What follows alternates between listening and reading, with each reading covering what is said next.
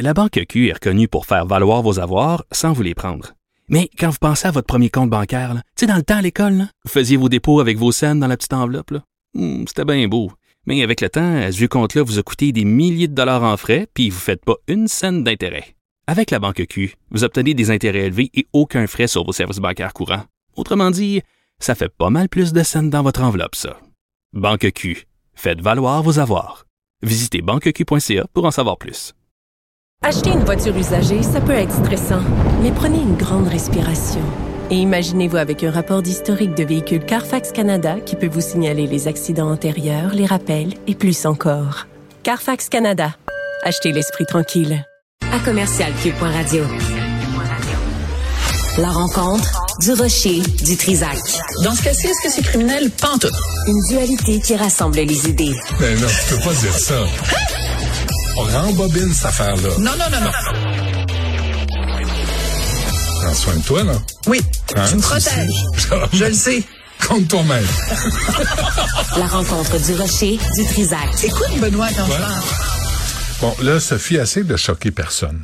Ah oui? Fais un effort. Soit aujourd'hui. Je sois douce? Ben, pas douce.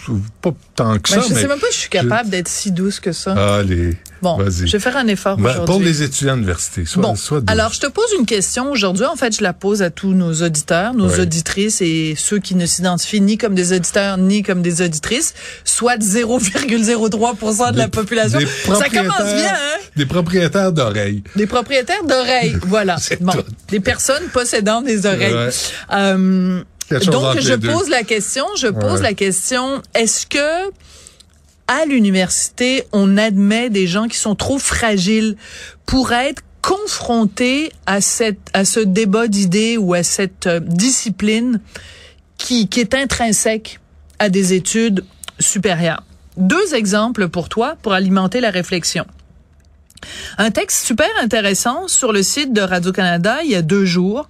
Deux étudiants de l'Université du Québec à Montréal qui se disent choqués par des corrections qu'elles ont reçues pour leurs travaux. Elles suivaient un cours de sciences politiques et euh, l'assistant du professeur, pas le professeur lui-même, a corrigé parce qu'elles ont utilisé l'écriture inclusive. Et donc, euh, l'assistant professeur a comme entouré les parties où c'était de l'écriture inclusive et a écrit sur la copie de l'une d'elles euh, cesser l'écriture inclusive.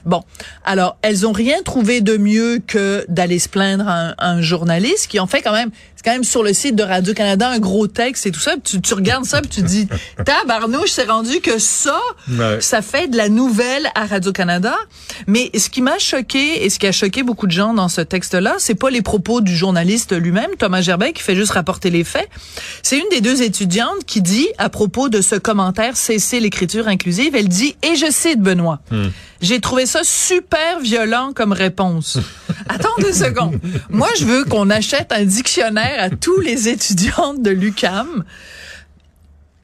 C'est quoi la violence? OK, c'est violent. démonstration de C'est violent de se faire dire cesser l'écriture inclusive. Et c'est pas tout.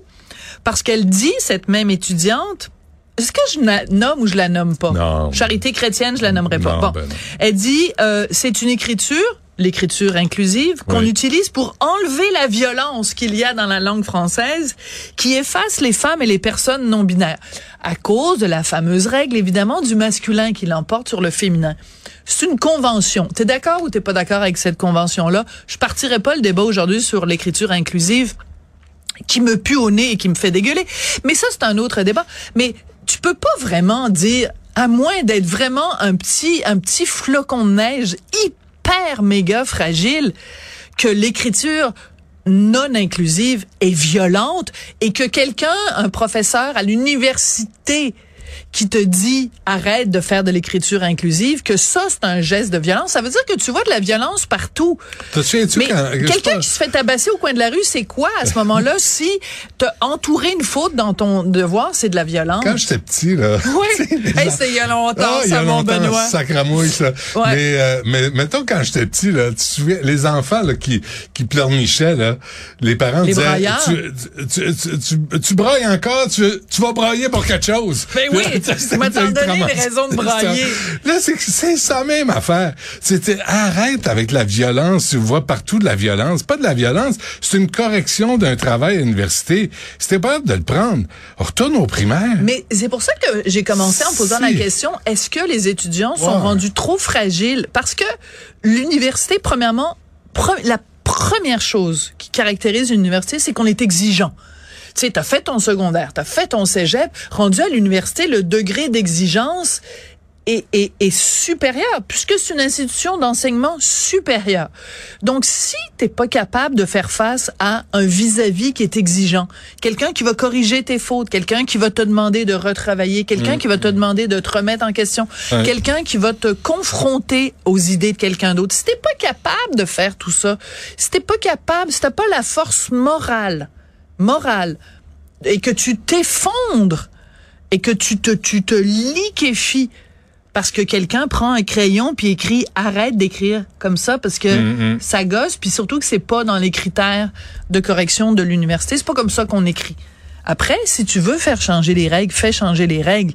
Mais alors, ce qui est absolument hilarant, c'est qu'à la fin de l'article de Thomas Gerbet, on a une entrevue avec le professeur lui-même qui dit, ben c'est parce que j'aurais aimé ça que au lieu de contacter les journalistes, que ces deux étudiantes-là me contactent moi, Ben on aurait oui. pu s'asseoir, on aurait pu en parler. Ben oui. Ça veut dire que c'est tellement une affaire nationale. Mais c'est plus facile de se plaindre puis jouer à la victime Ben, la que de s'asseoir puis Ben, parler voilà. en adulte puis dire Voilà. voici ce que je pense, qu'est-ce que vous en pensez, est-ce qu'on peut s'entendre. Alors, ça, c'était le premier exemple que je, que je vous Ah, je soumets, content. votre honneur. exhibit A, votre honneur. voilà, ça va être exhibit B. Fais attention. Vas-y. Alors, ça se passe en Angleterre. OK? C'est le Daily Mail qui nous explique qu'il y a une université là-bas, Greenwich, Greenwich, pardon.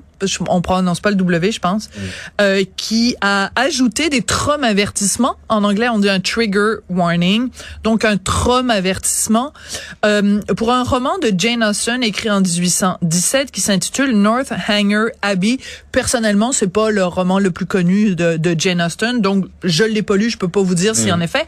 Et on veut prévenir les étudiants parce que c'est très dangereux parce qu'il y a des stéréotypes de genre, parce qu'il y a des femmes qui se comportent comme des femmes, donc c'est un stéréotype de genre De l'époque. de l'époque, Ben oui, évidemment, de l'époque. et aussi parce que ça contient, et je cite, des relations et des amitiés toxiques. Fin de la citation. Alors là, dans ce texte, on nous énumère aussi plein d'œuvres euh, qui, de la, des, des chefs-d'œuvre de la littérature anglaise qui, dans certaines universités en Angleterre, sont accompagnés d'un fameux trauma-avertissement. Et il y a plein de gens qui disent, c'est parce que ce sont des adultes, c'est pas des petits enfants qui vont à l'université. Ah, c'est T'es un adulte. Alors, peut-être que, mettons, euh, dans un roman, il y a une scène de viol. Peut-être que toi, tu t'es fait violer quand tu avais 6 ans et que euh, c'est sûr que c'est pas le fun pour toi. On peut peut-être te prévenir en disant, regarde, si ça te tente pas de revivre le traumatisme, ça, à la rigueur, je peux comprendre. Mais des stéréotypes de genre, puis des amitiés toxiques, je pense pas qu'il y a personne à l'université qui va se rouler en petite boule puis qui va dire Oh mon Dieu, j'ai lu une histoire, ça parlait d'amitié toxique, puis moi, quand j'avais 8 ans, j'avais un ami, il était pas fin, il me traitait de gros dans la cour d'école, je suis pas capable de continuer mes cours à l'université. Je veux dire, à un moment donné, là, C'est mais faites-vous pousser une colonne vertébrale. C'est quoi ça? Et il y a une expression en anglais qui se traduit mal, c'est que en anglais, l'équivalent, tu sais, Richard, il parle beaucoup des, des petits lapins.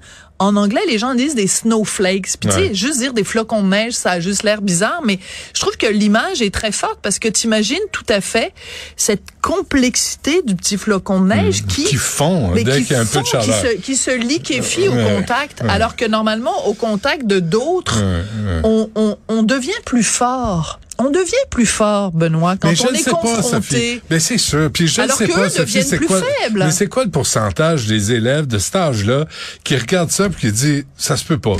Tu sais, c'est pas juste toi, toi puis nous deux, là, tu réagis. Tu sais, Moranville est devant moi, là. Ben oui. Et, et, et puis Ben, il est là, puis... Florence ben ouais. aussi. Puis il hausse ses épaules, puis il dit... euh, Ah, ben Moranville, viens donc, viens donc, Alexandre, participer à la Mais- conversation. Ex-étudiant ukrainien récent, bonjour. Je vais Ouais. faire le Mais- quota. Mais, mais c'est ça, tu sais, c'est, c'est pas juste une question de génération, là. C'est que là, il y a des petits groupes de pression qui imposent ça à toute une génération qui va finir par penser que c'est normal d'être vulnérable et sensible de cette façon-là. Mais ça, ça, je pense que c'est pas un, c'est pas généralisé. Deux, après ça, quand tu es au contact de gens qui s'insurgent à beaucoup de choses, je pense que tu commences, tu sais, l'effet d'entraînement aussi, je pense qu'il y a beaucoup Ah, tu de veux gens dire qui... que depuis que toi, tu travailles à Cube puis que tu es en contact avec Martineau puis Dutrisac puis Durocher, tu t'insurges plus facilement? Ah, je suis radicalisé, ben raide, Sophie, maintenant qu'on partage un bureau. Non, mais plus, plus sincèrement, je pense que quand tu es dans un milieu après ça où des fois tu vas te conformer parce que tu veux pas te faire taper dessus, crier après dans une Ouais. assemblée générale parce que La les gens sont vraiment. Ouais, ouais. Mais c'est encore une fois comme dans beaucoup, je pense, de, de milieux, c'est une très petite minorité qui crie extrêmement fort. Voilà. C'est la même chose, par exemple, avec les mouvements complétistes. Ben, c'est la même ouais. chose avec les mouvements extrémistes. C'est une minorité de gens, mais qui, qui, qui- qui prend tellement un espace massif qu'après ça, ben, plus on en parle, plus ils ont l'air d'être présents. Mais en vérité. Ouais, non, mais il y a des directions d'université. Voilà, c'est ça que j'allais dire. Parce que c'est il y a- c'est une chose que les étudiants fassent là puis qu'ils fassent ouin ouin puis ça puis qu'ils appellent Thomas Gerbet de Radio Canada pour se plaindre. Mais comment ça se fait que les institutions elles-mêmes ne réagissent pas plus fortement? Parce que l'exemple que je donnais Comment en ça que Angleterre Thomas Gerbet a pas dit, hey, j'ai d'autres choses à, à Ben, gérer plus important que ça. mais là. ça aussi. C'est vraiment, tu sais, puis, c'est un des bons à Radio-Canada, là, Ah Thomas oui, Gerbet. Monsieur Scoop, là. Puis, puis il me semble qu'il y a autre chose à faire que, que d'entendre des étudiantes qui font un petit caca nerveux parce qu'elles se font dire, peux-tu euh, écrire autrement puis d'une façon euh, conventionnelle? Mais tu sais quoi? Peut-être que c'est exactement ça que Thomas Gerbet voulait justement demain. souligner. Je vais ben oui, je vais ben oui, qui on va venir voir. à Cube. Merci, euh, le jeune jamais. Alexandre. Fait, fait plaisir. Moi, je suis juste là pour être le porte-parole de- des, des étudiants t'es lucamiens qui mangent trop, qui mangent trop de volets de bois vert, je pense. Parce que l'UCAM, c'est un, un bel endroit, une belle université. J'ai eu beaucoup Oui. de plaisir. Absolument. Mais Puis que ceux, que Mais la minorité, que la minorité tapageuse se fasse moins entendre et qu'on entende plus la majorité silencieuse. Ah oui, qu'on qu'on commence va à commencer. dire, qu'on commence à dire, ça va faire? Ben voilà. Là, ça va faire. Retourne, à- retourne dans ton cours, va faire tes travaux, arrête de brailler. Ben, au final, l'article même qui, est- qui est sorti, l'écriture inclusive, l'université n'a pas bougé après. Ben, ben, C'est là, sorti. ben non, mais là, faut voir si le prof c'est, a- et, et le chargé de cours qui fait a corrigé s'est fait ramasser. Ça sera à voir. Dans ce cas-là, j'invite ce, ce professeur-là à sortir lui aussi dans les médias si Ben jamais oui, c'est ce qu'on lui fait. demande. Bon, ben parfait. Merci, Sophie. Merci. On dit, tu fais toujours du trouble. On t'écoute à deux heures. Toujours. C'est pour ça que tu m'aimes. Ben oui.